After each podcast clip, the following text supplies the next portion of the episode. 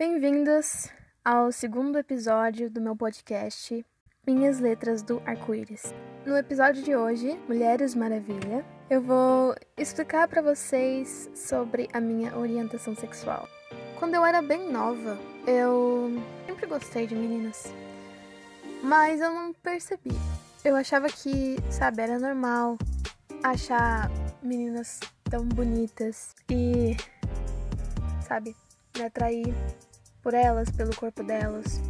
Mas eu descobri que não eram todas as meninas que se sentiam assim. Então pensei que talvez eu fosse bissexual, como eu expliquei no episódio passado. Mas o tempo foi passando e eu percebi que eu gostava mais de meninas do que de meninos, né? Então eu me considerei uma bissexual com atração mais forte em meninas primeiro, até que eu comecei a namorar com uma menina e eu percebi que eu era lésbica. Não conseguia sentir mais atração por homens. Na verdade, eu nunca senti atração por homens. Isso se chama heteronormatividade. Uma vez eu achei alguns TikToks falando sobre heteronormatividade e eu entendi que eu deveria pesquisar mais sobre. Heteronormatividade conceito ou ideologia de que somente relacionamentos heterossexuais entre pessoas de sexos opostos são normais ou corretos, sendo que o homem e a perspectiva que exclui ou a marginaliza as orientações que se diferem da heterossexualidade. Heteronormativo refere-se à heteronormatividade, ao conceito de que apenas os relacionamentos entre pessoas de sexos opostos ou heterossexuais são normais, que enxerga a heterossexualidade como a norma numa sociedade. Então eu entendi que a heteronormatividade é uma coisa que está ao nosso redor, infelizmente. As pessoas tendem a achar que o normal é o certo. Na verdade, tá tudo bem você gostar de meninas. Ou de meninos, se você for um menino ou uma pessoa.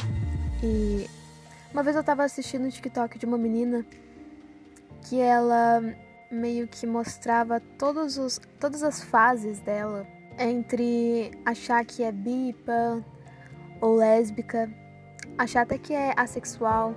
E eu passei por todas aquelas fases também. E muita gente se identificou também com aquele vídeo. Então eu percebi que não era uma coisa que acontecia só comigo. Acontecia com muita gente. Eu fui ver os comentários e muita gente falava que se sentia da mesma forma. E ela, essa TikToker, recomendou um, um doc chamado Lesbian Doc, se eu não me engano. Tem traduzido, se vocês quiserem procurar no Google, só joga Lesbian Doc e traduzido que vai aparecer. Vocês baixam. E isso foi uma coisa que me ajudou demais. De verdade. Foi uma coisa que me ajudou muito eu descobri que tudo que eu sentia, todas as minhas questões que eu tinha comigo mesma, tudo que eu pensava, não, mas eu já namorei com homens, não, mas eu já senti atração por homens. Na verdade, várias mulheres lésbicas se sentiam assim também, antes de, de se assumir lésbicas. Então eu descobri que, sim, eu era uma pessoa que gostava de mulheres. Quando eu aceitei isso, eu ainda não tinha me descoberto como uma pessoa gênero fluido, então eu achava que era uma mulher lésbica. Mas mais pra frente, depois, eu me assumi ginessexual, gênero fluido. E bom, só para os meus amigos, né? E foi uma coisa libertadora, de verdade. Foi muito bom. A minha relação com uma menina, que foi a minha única namorada, foi meio complicada. Porque a minha mãe sabia, mas ela não falava muito sobre. E ela sabia, mas não me dizia que sabia, então eu sempre ficava me perguntando: será que ela sabe mesmo? Mas eu sabia que ela sabia. E a mãe da menina sabia. O pai dela talvez desconfiasse, não tenho certeza. Muita coisa. A gente tinha que ficar escondidas quando a gente estava junto deles. A gente se via pouco fora da escola. Era bem complicado. Mas eu quero muito falar sobre um dia em que eu estava conversando com uma menina, que foi inclusive a primeira menina que eu beijei. eu tava conversando com ela e eu queria ficar com ela. Eu sabia que ela queria ficar comigo. E a gente, né, conversando no WhatsApp. E ela me chamava de Morena. Naquela época, a minha mãe achava tudo suspeito. E foi um dia horrível. Eu tava mexendo no meu celular e ela viu que eu tava conversando com alguém. Ela me perguntou com quem eu tava conversando e eu acho que eu falei ninguém ou algo assim, eu não lembro direito. É um dia meio apagado para mim. E ela pegou o meu celular. Ela leu tudo, todas as minhas mensagens com aquela menina. Então foi o dia que eu me assumi bissexual para minha mãe. Eu falei para ela que eu gostava de meninas. Na verdade, não, precis... não precisava falar porque tava claro que eu gostava de meninas. Eu expliquei para ela que eu tinha atração por meninas desde sempre. Ela chorou, ela gritou comigo e disse que nunca queria me ver namorando uma mulher. Ela falou muita coisa, na verdade, mas eu não lembro de muita coisa, porque, como eu disse, foi um dia meio apagado para mim. Então, muita coisa, acho que talvez pelo trauma, tenha sumido da minha mente. Mas foi isso. Depois de um tempo. Ah, naquela época. Eu tinha uma relação um tanto conturbada com a minha mãe. Era bem complicado. A gente brigava demais. Demais mesmo. A gente brigava muito. Eu passava a maior parte do tempo trancada no meu quarto, porque só estando perto dela me deixava mal. Mas era complicado para nós duas. E eu tinha decidido que eu ia morar com meu pai. Para quem não sabe, meus pais são separados há muitos anos, desde quando eu tinha, sei lá, um ou dois anos de idade. Então eu decidi que eu ia morar com ele. Eu falei para ele que eu queria morar com ele. E ele me perguntou se estava tudo bem. Eu falei para ele que eu tava brigando demais com minha mãe, que eu precisava sair de casa, eu precisava ir morar com ele.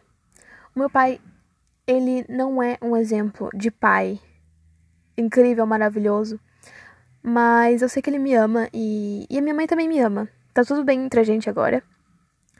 Mas naquela época, ele era a minha única alternativa mesmo ele não sendo um, um exemplo de pai. Eu só queria sair de casa. E eu contei isso pra minha mãe. Na verdade, eu não contei.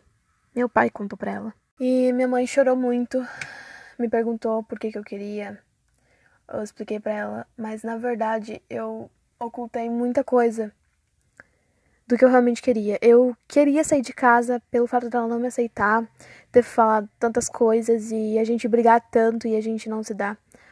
Mas eu falei para ela que era porque eu não gostava de morar aqui e que eu tava me sentindo triste, o que também não era mentira. Essa era uma parte da verdade, mas eu ocultei muita coisa dela. E foi bem difícil. Aí depois de um tempo, ela me explicou que não dava por conta do meu futuro, ela me falou um monte de coisa que não ia ter como eu conseguir todas as coisas que eu quero para minha vida se eu fosse morar com meu pai, porque ele não ia dar muita bola pro que eu faço. Ia me dar liberdade, mas eu que sou uma criança, não ia ser bom ter liberdade. E as minhas únicas alternativas de escola seriam tanto ruins. Não que eu esteja na melhor escola do mundo, mas seria ruim para mim. E como eu sou uma pessoa muito sonhadora, estudar para mim é importante, mesmo eu não gostando de estudar, é muito importante. Então ela me prometeu que ia mudar, que as coisas iam melhorar e que ela ia se esforçar. Até naquele dia, ela me abraçou e disse que não importava com quem eu estivesse, ela iria me apoiar, seja menino ou menina. Mas eu sei que ela falou aquilo só pra me deixar melhor e eu ficar em casa. Porque depois de um tempo, ela ainda brigou comigo às vezes, pelo fato de eu gostar de meninas. Mas tá tudo bem, não foi por tanto tempo. Depois, ela entendeu que eu gostava de menina mesmo, e era isso aí, não tinha como mudar. Ela não podia fazer nada a respeito. E ela me aceita. Do jeito que eu sou. Isso é bom, né? Foi bem difícil para mim. Mas tá tudo bem agora. E eu sei que na verdade eu até tive sorte porque minha mãe não me bateu, não fez nada muito tão grave assim, sabe? Não me expulsou de casa. Claro que isso é o mínimo, mas eu sei que a realidade de muitos outros LGBTQIA é diferente. Então, então depois de tudo isso, depois que eu namorei com o menino, que eu expliquei no primeiro episódio, eu me assumi gênero fluido e pensei, ok, se eu sou uma pessoa e não sou uma mulher, o termo lésbica não se encaixa em mim. Então, qual termo se encaixa? Foi então que eu descobri uma orientação sexual chamada ginessexualidade. Essa, inclusive, uma vez eu ouvi falar sobre ginessexualidade pela primeira vez e androsexualidade no Twitter.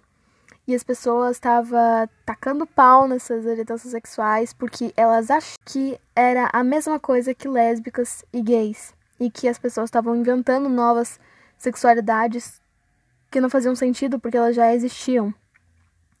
O que essas pessoas não sabiam era que lésbicas são mulheres que sentem atração por mulheres, gays são homens que sentem atração por homens.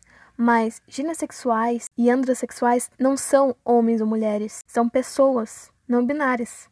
Então, como que uma pessoa que não se identifica com o gênero masculino e o gênero feminino vai se identificar sendo lésbica ou gay? Não tem. É por isso que existe a ginessexualidade e a androssexualidade.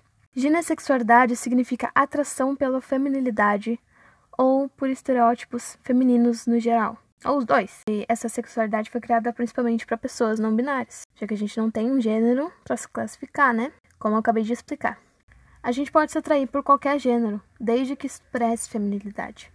E a gente sente atração sexual por feminilidade, que é a expressão de gênero feminina, independentemente da identidade de gênero. Então a gente não se atrai apenas por mulheres ou por mulheres trans, a gente se atrai por pessoas com vagina, por expressão de gênero feminina, pela feminilidade em si. Então, tudo que é feminino, inclusive estereótipos femininos, como eu acabei de falar, é um, uma orientação sexual que abrange muitas pessoas, talvez. E eu queria dar um recado para vocês, pessoas ou mulheres que gostam de mulheres. Tá tudo bem. E vai ficar tudo bem. Eu prometo.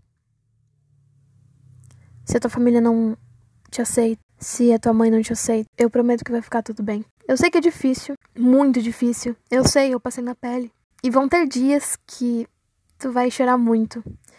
E que vai parecer que tá tudo perdido. E talvez tu entre em depressão, como aconteceu comigo. Talvez tu desenvolva ansiedade, como aconteceu comigo. Mas eu juro que vai ficar tudo bem. Eu juro. Eu sou o maior exemplo disso. Nesses anos, eu me descobri uma pessoa completamente diferente do que eu mesma achava que eu era. Eu evolui tanto e eu sou muito grata por todas as pessoas que estiveram no meu lado, me apoiando, todos os meus amigos. Eles sabem que são deles que eu tô falando, porque foram as pessoas que mais me ajudaram, sempre me dizendo que eu era válido.